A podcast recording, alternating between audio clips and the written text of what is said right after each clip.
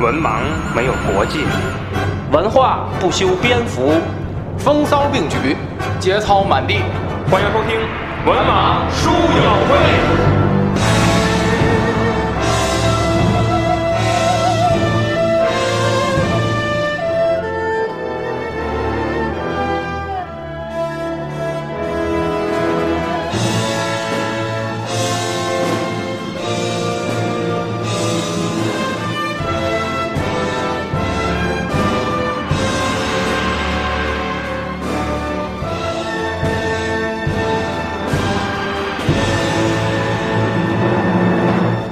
Hello，大家好，欢迎收听《文盲书友会》，我是子平。晚上飞，我是卫士，今天呢，是我们《文盲说三国》第三季的第三期啊。没了我完们了。的主题叫做“进退东吴案”啊。嗯，这个“案”指的是那个桌子的那个“案啊啊，”案子。那么我们知道，孙权呢，在赤壁之战之前呢，曾经斩案起事，嗯是吧？就是说这个谁再反对啊，有从此案，是吧？这个。是吧？这个可见啊，孙权那个宝剑是很锋利的啊！我在古文化街买一宝剑，咔砍半天也砍不断，是吧？嗯后来我问啊大龙，嗯对对，问大龙老师，啊 你怎么知道我要说这个？马上就想到了。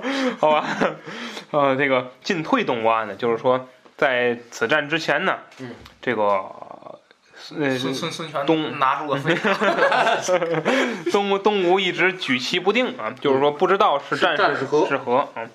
那么我们说呢，从历史资料上看啊，实际上呢，赤壁之战呢，主要是围绕着魏和吴之间的一场战争对。那么刘备方面呢，一直是配角，没出人儿吧？他嗯们好对像对、嗯是，就就出一个祭祭东风的法师是一法师， 那么这个，没有 兵，就一法师。那么那么我们官道夫的意思，我们呢简单聊一下这个这个孙家啊，先说说啊。那么孙家呢，实际上，呃，这个在我们之前两季呢，魏老师简单介绍过孙策的一些事情嗯，但是没有对他们家进行一个完整的介绍。嗯那么我们谈谈啊，就是首先说孙权、孙策他们的父亲孙坚，一共呢有三房太太，嗯就是仨妻子。嗯第一个呢是这个吴呃吴夫人啊。嗯第二个呢是吴夫人的妹妹，就是说吴夫人呢，嗯姐儿俩都嫁她一个人了。嗯，这个古代还是合法的啊嗯，这样还是嗯，对吧？这今天也有，但是少啊嗯，这个不让人知道。反正偷偷摸摸的。它还有一个测试啊，嗯叫自己都未必知道。这都够编一故事了。 它有一测试啊，是姓于啊，嗯于氏啊。嗯，那么呢，一共三房太太嗯。那么这个孩子呢？呃，我我呢，个人查阅了一下史料啊，嗯对这个记载呢不够一致啊。那么说是他有五个儿子，五个儿子。那么长子啊，孙策，孙伯符，孙策，孙伯符啊，嗯就是江东小霸王。嗯这个呢，呃，游戏机质量过硬啊！ 这个这个孙策呢，这个可以说这个人啊，性情呢比较暴躁啊，嗯性情比较暴躁，而且呢由由胜乃负啊，这么一个情况啊。嗯那么呢，也是后来也是因为自己的这个性格的问题，导致了他的去世啊。嗯，呃，那么。他的二儿子啊叫就是孙权，啊嗯，孙权字仲谋啊，这个孙孙权呢，跟他哥哥比就沉稳了许多啊。嗯那么也是真正在吴国这片土地上称帝的人啊，嗯叫吴大帝是吧？我记得是好像叫啊，是这样。嗯那么呢，三子呢叫孙毅嗯，字叔弼，嗯你看伯仲叔季，对不对？字叔弼啊嗯。那么这个后来呢，为人所害啊嗯，就去世了啊。那么四子叫孙匡啊，呃，字季佐嗯，这个人也是早夭，早夭。他呢，这个好像是后来跟这个曹操他们家联姻，他娶了曹操弟弟的女儿啊，这么一个情况，对，曹操的侄女啊。那么又有人说啊，说这个这个他还有一个这这个侧室所生的啊，嗯是这个叫孙朗啊嗯，字早安啊。那么这 个这个都不知道喊的是什么情况啊，哎都不知道是跟你你道好了还是。嗯那么早上醒得早，嗯 老早就有人喊我。有人说啊，说这个孙朗啊，这个人不存在，嗯，实际上呢，是孙孙是孙坚呢有个女儿，嗯后来跟那个合并成了一个人，啊嗯，在记历史记载有错误。那么历史记载错误，那你也得有个女儿吧？嗯，那他这个女儿是谁呢？嗯，他这女儿呢也有三个人。哎呦嚯，第一个，古代的女性啊是没没有名字的，嗯，她只有姓氏孙氏。那么她的三个女儿分别嫁给了当时的三个人，嗯，一个是洪资，嗯，这个人是一个有很有文化的一个人，嗯啊，一个人呢叫潘密，嗯但这个呢我也查历史了，记载不一，嗯，记载不一，有的说呢是什么这个潘密的儿子的妻子，嗯有的人说是潘密的妻子，这个就是历史查阅不出来了啊，因为毕竟对这个非太主早主角的女性，嗯嗯这个就很少有记载，能有记载就不错了。咱说白了，第三个女儿很有名，嫁给了刘备啊。嗯这个女儿呢，嗯中国古人给她编名字啊，叫孙叫尚香孙仁，嗯，仁义的仁，嗯，这个不符合历史，咱嗯客观的说，为什么呢？因为女人没有名字，古代嗯女人，那么又有一个，而且觉得呢，这个名字太高雅，嗯，就是这个一般来说，女孩儿不不需要起那么高雅的，那孙尚可香能有小名儿，嗯女孩儿有小名儿总是合适的吧？嗯小名儿叫孙尚香，嗯，不对，为什么不对呢？嗯，这个咱说啊，古人啊，一字名为士士阶层的人取一字名，嗯，汉代啊是有这个风尚的，嗯，你看这个三国时期的人，大部分都是一个字儿，那名字哎，嗯，他是士阶层的，嗯，底层老百姓才取俩字儿呢。嗯，你看你这个，对吧？嗯，这不符合不符合理由。你看你孙坚的二女儿怎么能起两个字的名字？那叫孙香，还孙臭呢？然后说这事儿，然后所以说这个就不需要名嗯字，她就是嫁给，但是她嫁给刘备了，这是历史有记载，嗯，有记载就好。嗯所以呢，就是对孙坚他的子女啊，大概是这么一个介绍啊，就是说五个儿子，三个女儿，大概是这个情况，嗯可能有历史记载的出入啊。但是像什么孙朗呢，孙也不是主要人物，嗯主要在前两个孙策、孙权这个历史上只有有记载吧，嗯很重要的人啊。那么赤壁之战时期，东吴的君主就是孙权，嗯而且孙权那一年只有二十七岁，嗯，英雄壮志啊，咱可以说叫少年英雄，是不是？嗯你看，咱们可以先，闭眼 儿，闭着眼，咱可以说啊，历史真就是这样，嗯就是你看这个英雄人物啊，他往往岁数不大，嗯，就是你看三国这个赤壁之战的时候，曹操岁数很大，才五十多岁，嗯，但是你看这些个诸葛亮、这些人，诸葛亮二十六、二十七，嗯，孙权二十六、二十七，周瑜，瑜比他们大十岁吧，大概是三十六，嗯，都是年轻有为的年龄，嗯是吧？成就了如此之霸业嗯，是不是？所以这个，呃，包括咱们看历史，看那个那个那个什么李世民呐、嗯那个什么这不那个这这清朝那些，嗯就包括咱们咱们共产党的早期领导，嗯都是很年轻，二十二三十岁嗯创立了这么重要的嗯，对，所以我觉得真是这个年龄真不是问题啊。嗯、这个咱们简单啊聊一聊这个我们今天这期啊进退东吴案，聊一聊在《三国演义》中作为配角的，实际在历史中作为主角的东吴一方，嗯，他们在这场战争之前是怎样未雨绸缪的啊？那么，请魏志老师先介绍一下前提，就是他们，我们在第一、第二季的时候，第一、第二季啊，咱们谈到孙坚之死的时候，有一点事儿没解决，是不是？嗯就是跟黄祖那个事儿。嗯。那么，请魏志老师来讲一讲这段历史是怎么结束的。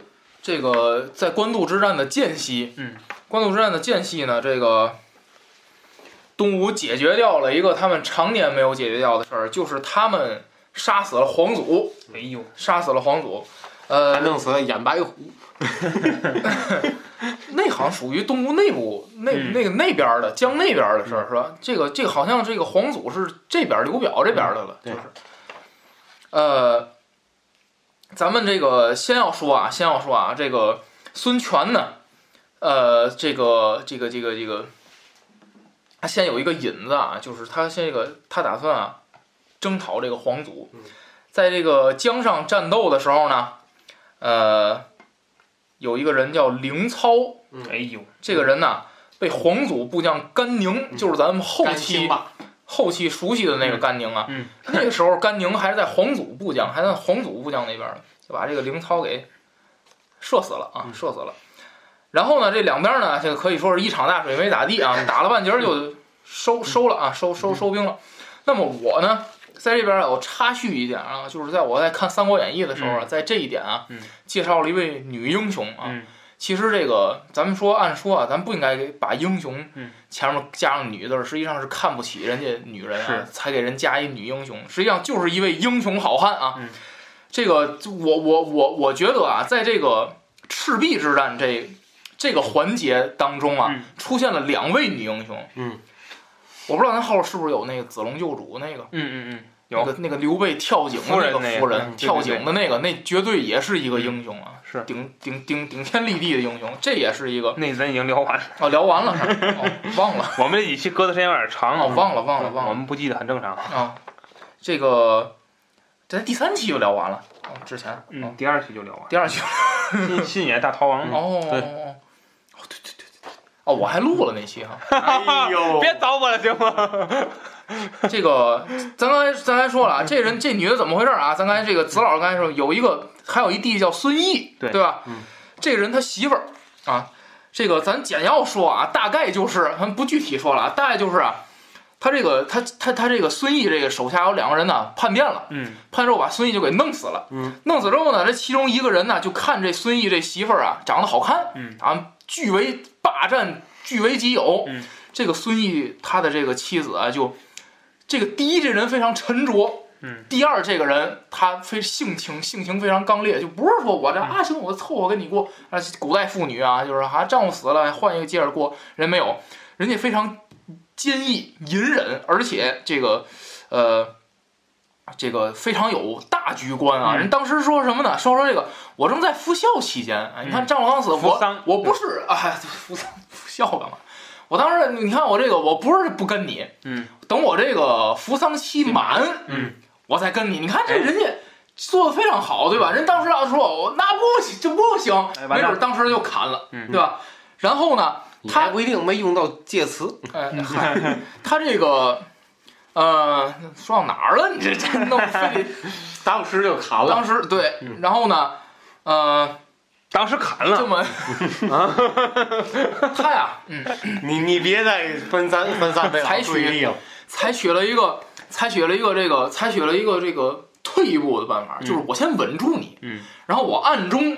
这不叫勾结，我暗中我就联络啊，我这一脉的人，嗯然后最终呢，把那两个杀掉她丈夫的那两个人啊，给干死了。报仇雪恨。但我觉得这这个绝对是一个英有雄，点劲儿，绝对是英雄。嗯好，这个小事儿咱就说到这儿啊，小事儿咱就说到这儿。大事儿，呃，有一大事儿是孙母去世，嗯啊，孙母去世。那么这个孙母在这个去世以后呢，再打皇祖的时候，咱这儿说一句周瑜，嗯你看啊，这个叫什么？外事不决问周瑜，对吧？嗯内事不决问张昭。你看啊，这个孙权就找来这个呃文臣武将，他说我打皇祖啊，张昭就说了，说你这个这个。你这个其实这个，你看居丧未及七年，这个是可以算服那个服孝了，这算、嗯，对对对，母亲他嘛这他这这算孝啊，这算。他说你你这个不到不到不到一一年，他说这个是什么意思？就这个就没满期，就是他们应该是三年，三年啊。嗯对，他说你正在服孝期间，嗯，你不宜动兵。嗯但是你看周瑜这时候特别有主意，他说这个报仇雪恨，他说我报复仇啊，哪儿来还还我还等时间吗？对吧？想什么时候报仇什么时候报仇。那么这个时候呢，这个出现了一个非常关键的人，吕蒙，嗯，引荐了旧将甘宁。正好呢，甘宁在皇祖那儿啊过得也不顺遂，哎，哎，这个好像我记得是有一次他受到皇祖的这个谩骂呀，还是他因为说重他用，他以前是贼嘛，哎，水贼以前是，对对对，反正就是说他坐那儿坐也不顺利，结果呢，这个他们在策反甘宁的情况下，得到了皇祖这个士兵，就是皇祖军的大量情报，嗯那么最终在江上呢就把皇祖给干死了。都督苏 菲、吕吕进、甘宁与黄祖， 还有个苏菲呢，这里边弹力贴身，那么就把这个皇祖给干死了，干死但是这之后仗呢之后，苏菲就 没有记载了。用过一次，嗯哎呀，血够擦的，啊，太可怕了。最终呢，孙权就是报仇成功啊，报仇成功。苏菲呢？史书没有记载。 苏菲之起义，苏菲后后苏菲弹力大不如前，遭弃用。哎呦，太可怕！足招招谁惹谁了？ 我记我你你第一次看见这个人是在哪儿看见的？我哪是《三国游戏》里， 《三国志十》《哦，我我好像也是《三国游戏》里， 三国志十》不不是，我是集那个是那个浣熊卡，黄永卡啊，出来一张苏菲， 我一度以为出现了幻觉， 一度以为是植入广告。这干脆面还吃不吃？你说？ 哎呀， 不是香辣蟹的就行。哎呦，好吧，这个番茄的也是那色儿啊。刚才刚才这个魏老师呢，中间说这个呃话题的时候呢，他中间有一个事儿没跟大家说清楚，就是啊这个咱们总说那个吴国泰，嗯，吴国泰啊，他不是是他妹孙坚的原配，啊，哦也就是不是哦哦孙策和孙权的母亲，哎，他是。他们母亲的妹妹，他们一理论上，哎哎但只不过他这一一姐儿俩，他都嫁给一个人了，哎，只不过是这么个关系。嗯也这也就是为什么这个后来刘备去那儿过江去去结婚的时候，那个 张飞闯张，刘备公没这没这，老这个糟粕。 然后这个刘备挑动他们之间关系嘛，就是嗯那个诸葛亮的锦囊嘛，嗯就说挑动他们关系，怎么挑动他们关系呢？就是你你结婚那么大的事儿不告诉吴国太，嗯那我去告诉吴国太嗯。我一告吴国太，吴国太又说啊，你看你妹妹结婚，你都不告，嗯不把我看在眼里，哎挑拨他们之间关系。你说要是亲生母亲，你不可能不告诉，嗯肯定是因为她不是亲生的，哎，她才会这样，对不对？她才会有一种奸，这种什么两个人的嫌隙，对不对？哎对才会有啊。这这里边有一个是要交代啊。好，那么我呢，给大家讲一讲啊，战前关于是战是和，嗯，两派的一个分歧啊。嗯，那么这个两派呢，泛泛的说是文臣和武将之间的一个矛盾。哎文臣呢，大部分主和；文要降，武要降。 哎呵，大崩干了，哦，武将 呢，不要香，文要战。武将呢，天哪！ 快用苏菲吧，太可怕了。 这个武将呢，你一定要打，但是呢，这是一个泛指，哎实际上文官里也有要沾的。嗯，武将里呢，哎好像这就没有要降的是吧？这总之就大概是那么说啊。那我们先谈谈主和派啊，主和派代表人物张昭，嗯，张昭是东吴的一个意见领袖啊。对他能够带领很多人去思考这个问题啊，所以呃你看他舌战群儒的时候也是他先嗯他挑他的，先挑的，他先他先说啊，说的那一套一套，人家就提前都编好词儿了，对，是吧？这个这个语嗯然后诸言葛亮没来，语言组织能力很强啊。然后这个组织部部长啊，张昭啊，他是这个叫什么？这个吴国就有点像那后来那种首辅那个感觉了啊，地位有点像啊。《三国志》对他的评价说这个。容貌这金眼有威风，举邦单之，就是说整个国家啊都害怕他。他其实是搞内政的一把好手。是，说整个国家都忌惮他的这种威严啊，嗯，是这么一个人。那还有一个布置，嗯，布置这个人啊，他也是当时的一个重要的一个官员，他当时做后来做到了丞相啊，嗯你看这个地位很高了啊。那么还有一个人于帆嗯，于仲祥啊，于帆这个人呢，他就是那个他以前啊是会稽太守王朗的部下，嗯，这个王朗大家都有的了解啊，嗯我就不详细说了，就那个啊我从未见过。 那诸葛亮说，那不是王朗说的。嗯，然后后来呢，投奔到东吴了，后来投奔到东吴了。那么他呢是这个经学研究的比较好啊，他这个呃著《周易》啊，嗯精通《周易》啊，就是东吴的文官，那是真文官。嗯，你看，不光不光是政治上我有一些见解，嗯，还都著书立哦说，还都是这样一个人。嗯所以有会儿有人问诸葛亮，你治什么经典啊？哎诸葛亮不理他，诸葛亮。嗯嗯， 我从未见过如此厚啊，颜无这就耻。没必要嘛，没就有，哎不知道，没见过。对吧？你看这确实是这样，这大臣啊，咱中国人古代讲什么叫雕虫，叫雕龙，什么叫雕虫啊？嗯写写文章，练练字儿哦，小你这个技叫雕虫。嗯，什么叫雕龙啊？管理政治，管理国家，这叫雕龙。嗯，是不是？所以你雕虫小技嘛，嗯，那你治经典这叫雕虫之技。哎你诸葛亮的学问他还雕不了虫嘛，啊嗯不不去做这些事情、嗯是吧？所以这东吴呢，他还有一点，为什么他我那唱后师傅不是醒了，锅里扔，啊啊， 哎呦，那所以你说他他们这些人组合组合必，他们这种人必然组合。他还有空儿写写东西，练修身养性了，说明他对生活是有情趣的。对，这种人他不想被战乱所打破。对，而且我而且我觉得什么呀？嗯我觉得他这种人是，他认为就是我给你孙权写也是写，对，我给曹操写也是没准儿更爱看他杀了给他。 啊。头风都好了，操了头风。好，还有一个人严俊，嗯啊，严俊，严俊这个人呢，他是这个在《三国志》里头有这个点评说少丹学，善诗书三礼。给大家解释一下啊，善诗书不是说他善于作诗，善于看书，不是这个，善是指他精读、哦，理解诗诗《诗》《诗经》嗯书是《尚书》，三礼是《周礼》《仪礼》《礼记》，啊他，能读这些东西。哎，很厉害，这是非常厉害。《周易》《礼》《礼记》那非常多了，非常很长的一个著作啊。嗯，又啊，他又好说文啊，这个可以说对字，那对训诂学也有研究。这个人啊，嗯那么呢，实际上历史上啊，他跟这个这个这个诸诸葛亮的哥哥诸葛瑾关系是非常好的啊。嗯。但是呢，你看这可能是，我觉得《三国志》可能是为了烘托这个气氛，嗯所以他没谈诸葛瑾的立场。哦，我觉得 诸葛瑾被捕也是主和派，嗯哦这个咱不不多提了啊嗯。那么是由张昭推荐给孙权的啊，嗯，做这个这个骑都尉啊，这官职也非常高了。还有一个程炳程德书啊，这个人啊，儒学大师，嗯，薛宗薛敬文啊，这就是那诸葛亮骂你无父无君之辈，哦就是这嗯位这位啊嗯，他薛宗薛敬文他是齐国孟尝君的后代。哦，这个人啊，嗯是文学家。嗯你看这东吴的人士是非常多，士人，这就这些高手啊，哎嗯真是这文坛的文林的高手都在这儿。但是你看，生于这乱世，这些人要不起好作用，那这这哦太太要命了。哦，你还说不过他，这是最可怕的，嗯是吧？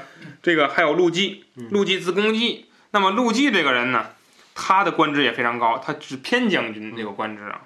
这个大家要注意啊，一个事儿，偏将军他不是打仗的官职啊，嗯，就是大呃大家要知道一个事儿，就是中国古代的这个前将军、左将军、后将军，什么什么什么嗯，这是是车骑将军、票骑将军，什么这刚才包括这个偏将军，这些呀是就是我给你定位到这儿啊，就相当于今天的正处级、副处级，嗯他啊是拿钱的，嗯，是方侯嘛？对，他是哦好他是定定这个定你制。呃，十几千户啊，几千户。中国古人啊，嗯有个词儿叫“制”，就是一个禾木旁，一个是一师的师，是这个字叫“制嗯”。制决定了你拿多少钱俸禄。嗯，这个偏将军他不是官职，嗯包括王右军嗯，啊，右军、右将军，他嗯王羲之生下来就是右将军。嗯，你这个一个小孩儿就有什么将军？嗯，他官职，他拿俸禄。对啊，今天你必须是满十八岁是吧？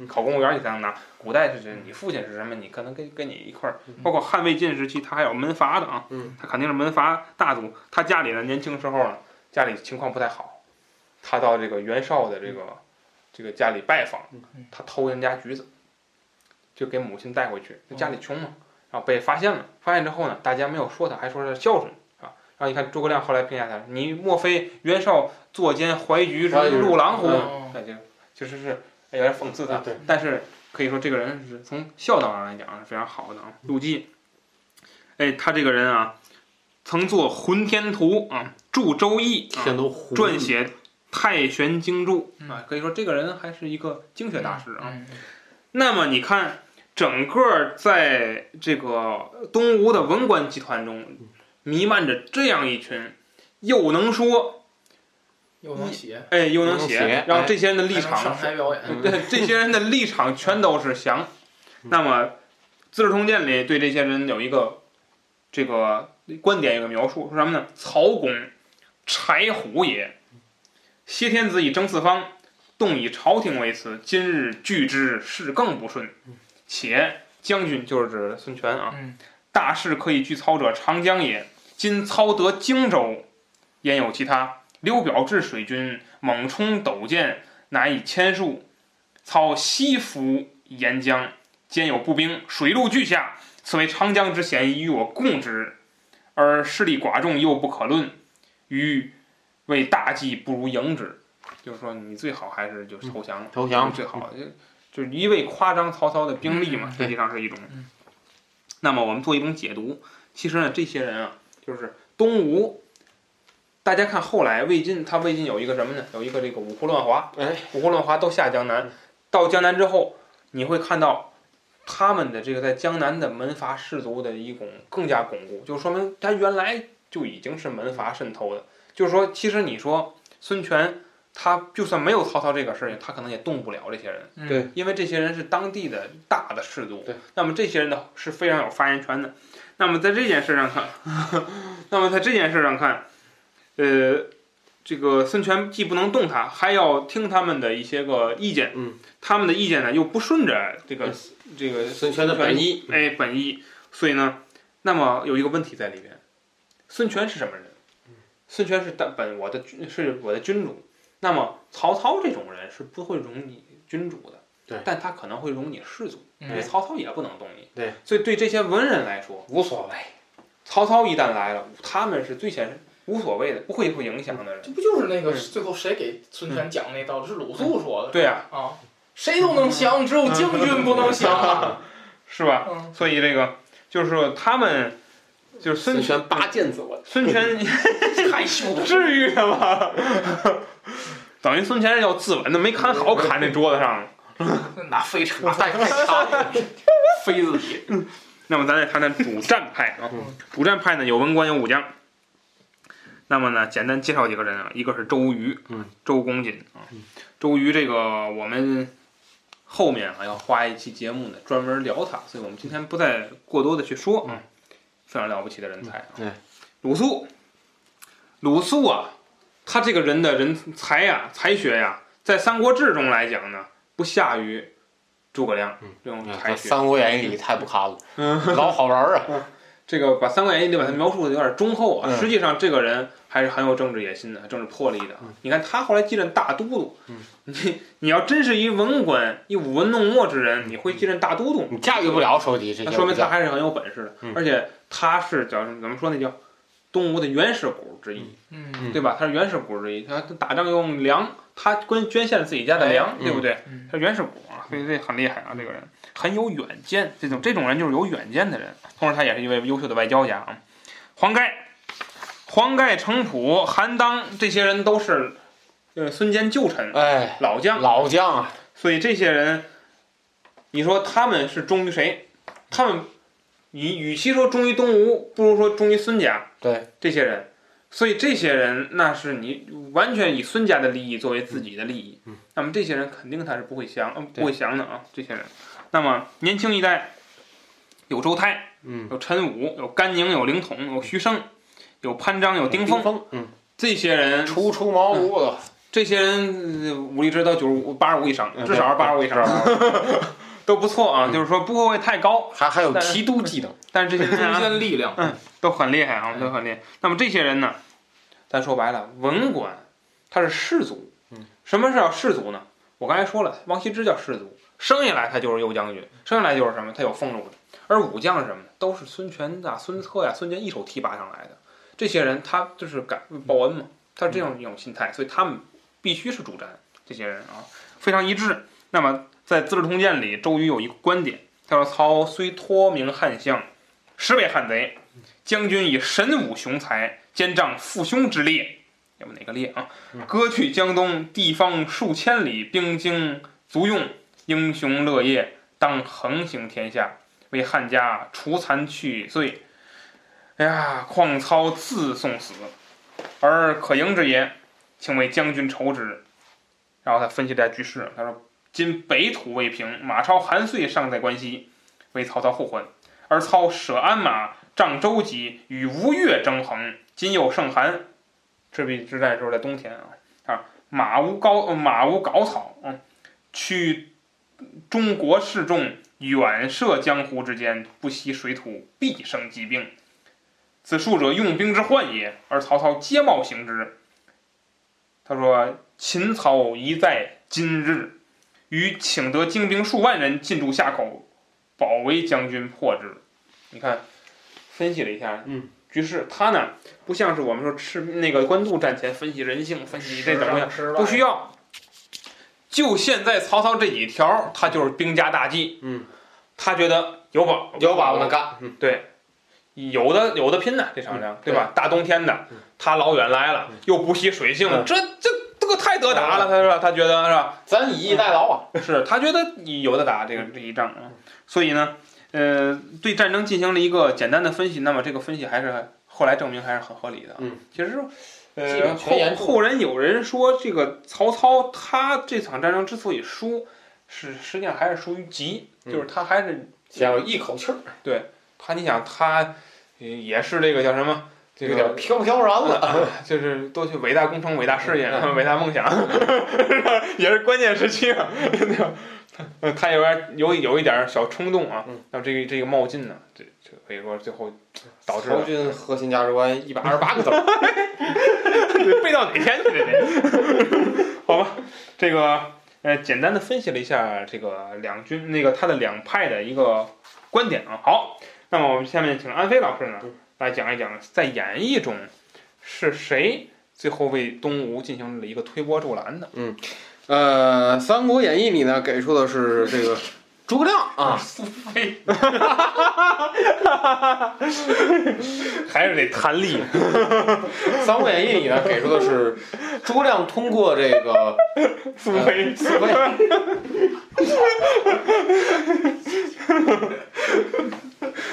呃，诸葛亮通过这个呃舌战群儒，外加智击周瑜，嗯，呃，连续的两个，还还集团呢，哎、 连续的两个这谁个集谁？连连击 数，最后苏 菲，拿出飞啥？诸葛亮携苏非之力连击数人，哎，苏非卒。那么这一段在演义里面描述的是非常精彩的啊，哎，哪这个个苏菲那段儿呢？舌战群儒这一哦，吓段，我一跳。呃，这个不相 相信信群儒啊！你想，那这一段不呢，战苏非。呃，我我不那么详细的去说了啊，这个后面这个大龙老师呢会这个详细的去说一下嗯，我简要地去概括一呃下。不是大龙老师在现场，啊是大龙老师后来去后期会啊录一，后个期会录制一下。单独自己录一期节目的，苏菲的。对， 专门聊舌战群儒这段儿。呃，那么这个当时呢，呃，东吴内部有主战和主和这两派。那么，呃，凭借着这个吊丧啊，给这个呃刘表吊丧的时机呢，呃，和诸葛亮进行了一个接洽。那么当时诸葛亮给刘备的建议呢，既然东吴来人呢，咱就好办了。呃，当呃，所以说呢，诸葛亮呢自愿啊，当做这个使者和这个鲁肃呢，回到了东吴。那么迎接诸葛亮的呢，就是直接是舌战群儒，因为当时诸嗯张葛昭那一批人，哎，当时诸葛亮的立场呢，很明显就是要打到底啊。那么很明显，他会得到这个士族这个阶级的一些这个呃抗争。那么首先呢，最先出来就是他们的老大张昭。嗯。呃，不得不说啊，这些士族里面还是有三六九等的。嗯你看张昭和后面那些人，这完全不在一个层次上，啊，就后面那问的问题水平太低了。太低了。张昭这个问题还有点劲儿，张昭这个问题，他先给啊诸葛亮挖坑，嗯啊，他先给诸葛亮挖坑。他说：“你这个和管仲、乐毅怎么比呀、啊？”哎，给撞枪头上，啊，给诸葛亮挖了，呃，给那给只是我寻常的一个比喻。 这逼装的高，给诸葛亮挖了一个坑。啊诸葛亮说：“我只是一名平凡的平凡的农民。啊，你和管仲、乐毅怎么比啊？他实际上张昭的杀招是什么？你说我比管仲、乐毅强，嗯，那你怎么叫曹操打成这样？哎，对，你说我不如管仲、乐毅，那还打什么呀？啊对，他的杀招在这儿。”就是你怎么打都不行了。哎，怎么拿都不行了。但是诸诸葛亮多鸡贼呀！啊，诸葛亮多鸡贼。诸葛亮呢，他直接把这个话题给进行了转换。嗯，他转换成一个核心的目的是什么呢？我们刘备事小，那还有火烧新野等等几场精彩战役了。嗯，你们东吴，嗯啊，六军，嗯嗯，还还还乞求要投降，张昭说：“烧，咱咱烧，我就 完。你们有六郡还要投降，祝这样一句话，成为天下笑耳。嗯，这直接这一下给大龙老师一嗯直一贯的观点就是说，诸葛亮他是思维啊很敏锐，嗯就是他应该预设到会有哪些问题，哎，然后他呢都是用一些阴明学，就是用一些逻辑的方法辩才，他主把要是个辩才。转化了，对，就是说你问的问题呢，也不是我不答，我不正面回答你我啊，把你的问题先转化一下嗯，我用另一种方式来回答。比如说， 我记得有一问题特有意思，他说那个那个，你觉得那个那个曹那你说刘备那么牛，嗯，刘备怎么输了呢？嗯他来一句什么？就那数千仁义之师，怎敌百万残暴之众？哦还有一个，我记得还有个问 题，就是你怎么从这个赶跑了叫人啊家？啊！诸葛 亮七说，擒爷走樊啊城，百嗯城当小人少不得手。 呃，特别有意思啊，就是张昭和诸葛亮之间的交锋特别有意思。就是诸葛亮他作为一个辩才嗯，他不正面回答你的问题，他通过这个逻辑上的一个转化，这叫搞语文。 哎，呃，通过一个逻辑上的转化，嗯就是直接把他的问题指向了什么呢？就是呃，我们弱小还在抗争，嗯你们六郡那么安宁了这么多时间啊，你还要去投降？对啊，直接这一他以下，嗯不回答来回答你。你直接这一下，直接把张昭的腿封住了，嗯因为张昭 他估计也没料到诸葛亮那么大啊，结果张昭闹了一个大红脸，嗯。后面这个就是越来越不入流啊！什么什么刘备什么说自己是中山靖王之后嗯是无可稽考。啊，你你你你，你看像这个这个于帆啊，于帆说这个曹操啊，这个兵多啊，王的前啊景有何展望？怎怎怎怎么样，怎么怎么样啊？然后诸葛亮他也是，嗯，转化啊，嗯也是转化。今江东兵精粮足啊，且有长江之险，不顾天下耻笑。嗯，啊，于于帆也不能对啊。再往后，哎呀，这就不入流了啊。呃，讽刺诸葛亮这个苏秦张苏秦张仪啊，结果啊、叫诸葛亮来一个，这是豪杰。嗯。哎，把自个儿反而把自个儿抬起来了。嗯我说豪杰，你们算什么？对，苏啊秦张仪那是豪杰，嗯，你你你你们算什么？然后包括像什么薛宗啊啊，还有后面像这严个俊啊严俊嗯，啊是谁说的这？哦，陆绩啊，说这中山靖王这啊，无可稽考。嗯对无可攻小儿之见，不足以高士公也。对，他说那个，啊，你你这知悉范蠡啊怎么着？那高祖就是个亭长，铁亭长 啊，一句话给读。一句话毒死啊！还有最后这个严俊啊，你学的至何经典？啊，诸葛亮说寻章摘句，视之腐儒也，何能兴邦立世？嗯，啊，直直接啊他就说说姜姜子牙有经典吗？对嗯吧？直接一句话就给问问过去。啊，最后诸最后诸葛亮也是怼了怼了所有人啊！你看来来一个君子之儒，忠君爱国，守正恶邪。嗯，呃，勿使择其当时，名留后世。嗯，直接给抬起来了。嗯君子应该是什么作风？忠君爱国。嗯，你们怎么做的？嗯，小人之儒，专攻翰墨，青春作赋，好守穷经。笔下虽有千言，胸中实无一策。嗯，哎，我觉得这很恰当。嗯啊，给他们点评这很很恰在座诸位都是垃 圾，这就是这意思。 当，就这意思啊，就就这意思，直接占据了道德的制高点。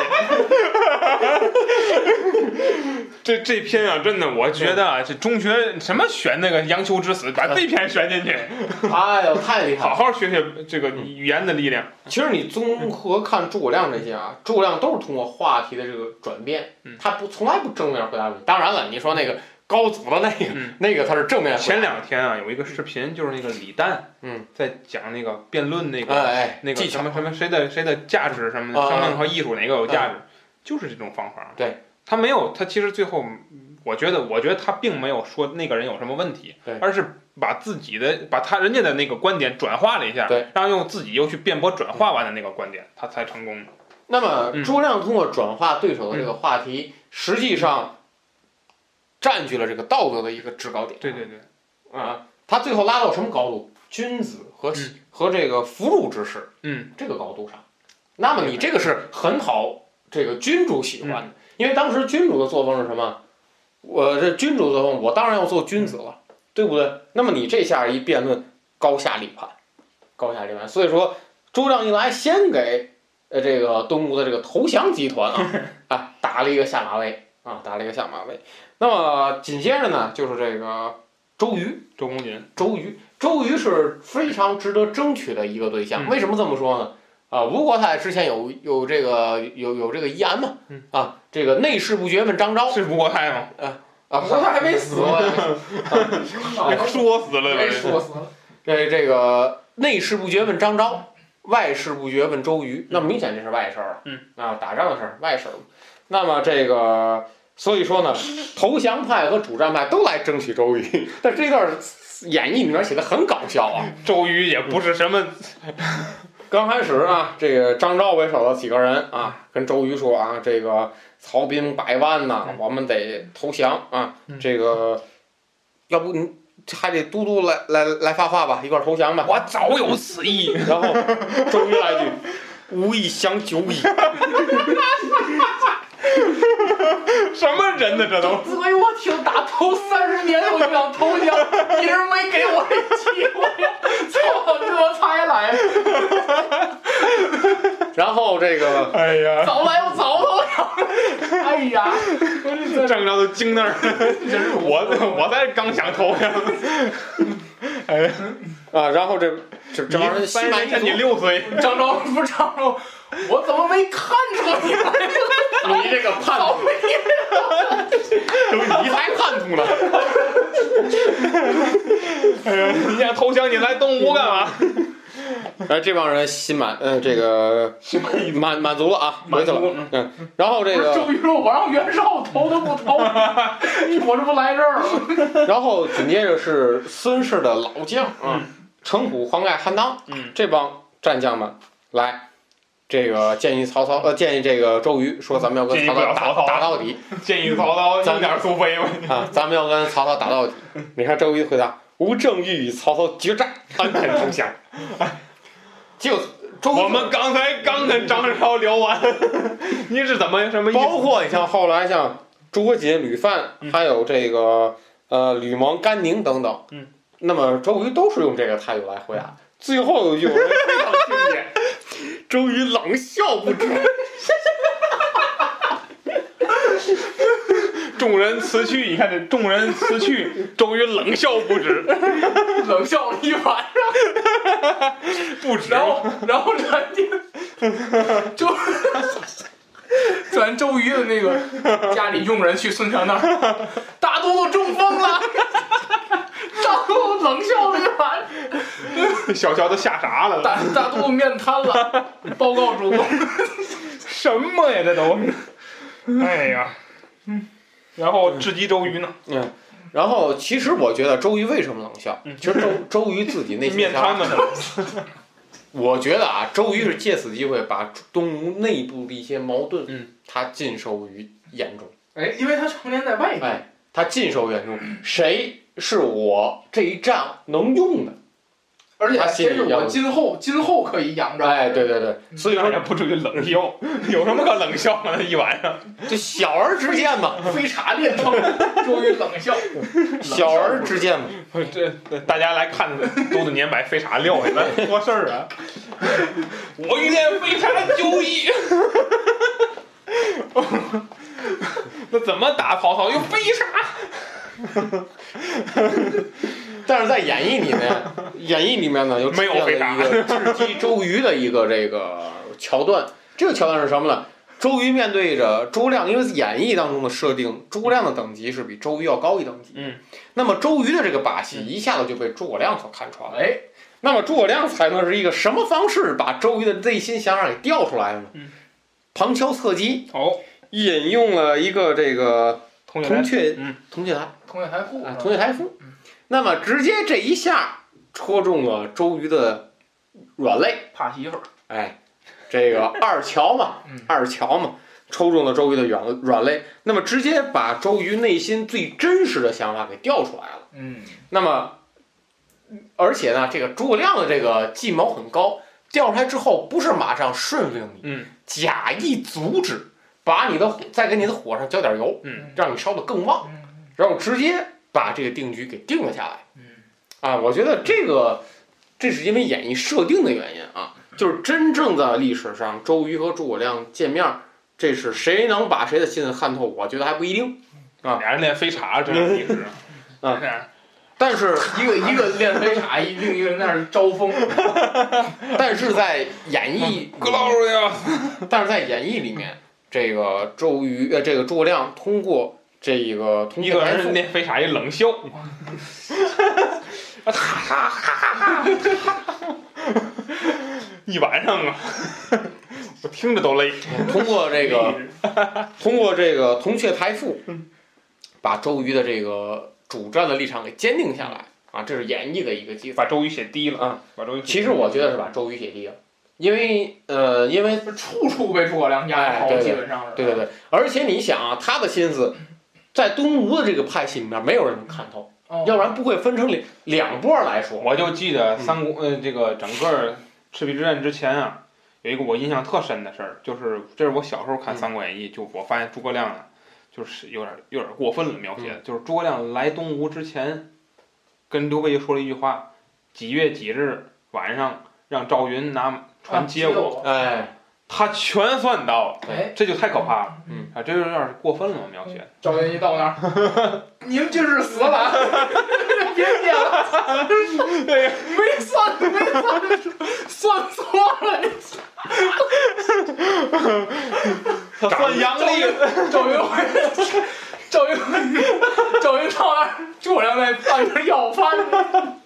诸葛亮说，我说的是阴历啊，你你才来，他说怎么怎么死的？这废茶呀， 太烦人了，让俩线童给捅死，捅药眼儿， 捅哎， 好先了，好先龙先同。太可怕了。按老师也讲不下去了， 那么真正的按老师坚持不下去了。那么这个真正的历史上是什么样的情况呢？呃就是人家，真正的历非常历史上只是记载了这个诸葛亮与孙权见面。当时呢，东吴的主战派和主和派呢，也是有一个纷争。那么诸葛亮只是作为刘备的一个节使来拜访，什么玩意儿？结石啊节使特使哦哦，来拜访这个东吴。那么《三国志》的记载啊，呃，诸葛亮的这个话说的很简单，但是呢，呃，很有力量啊。嗯比方说，豫州军虽败于长坂，今战士还者及关于水军精甲万人，刘琦和江夏战士亦不下万人。曹操之众远来疲弊，呃，闻追豫州，轻骑一日一夜行三百余里。此所谓强弩之末，士不能穿鲁缟者也。嗯，故兵法忌之。且北方之人不惜水战，又荆州之民复曹者，只是做事，呃，非心服也。嗯，今将军诚能命猛将统兵数万，与豫州协归同力，破曹军必曹军破必北还。如此，则荆吴之势强，鼎足之形成矣。成败之机在于今日。哎，说的这个话，我觉得这个话可能更符合诸葛亮真实的历史形象。就分析了一下形势嘛，还是分析他作为一个刘备的特使，是极力要撮合这事的，所以说他不可能先呃掺和到这个东吴的内部的一个纷争。呃，那么这就这些话听完了之后，孙权很高兴啊，嗯，当即拍板儿啊，力抗曹操，嗯，啊，力抗曹操。那么在真正的历史上，呃，有没有实战群儒这个事儿呢？是有，但是不是像演义说的那么夸张，嗯而且呢，这个事情也不是发生在赤壁之战，是萧亭之战之后，哦，呃，这个蜀国的这个费祎啊，费祎为了修复和东吴的关系，因为当时萧亭之战，东吴和呃蜀国已经是一个这个敌家的一个关系嗯闹得不愉快也闹得嗯很不愉快。那么费祎为了消除之间彼此的一个成见，他出使东吴，还去人家打嘴仗呢。呃，修复了一下这个关系，因为东吴得胜了嘛，嗯肯定他想羞辱蜀国一番，嗯没想到被费祎一一驳回。嗯，那么当时费祎的这个呃才智也是得到孙权的认可，嗯孙权也流露过想把费祎留在东吴的这个念想，嗯，啊，这是这这是《三国志》的一个嗯这个记载。那么包括在都呃这个周瑜的在三国志中的形象嗯，坚定的主战派，从来没有犹豫过，也不会出现什么冷笑不止等等这样的情况啊。 那病症那个。嗯，好，那么这期的尾声呢， 周瑜呢就把自己坚定了这个和曹操作战的这种想法告诉了孙权。那么周瑜呢说了几句话，刚才我其实已经说了，嗯再次重复一遍。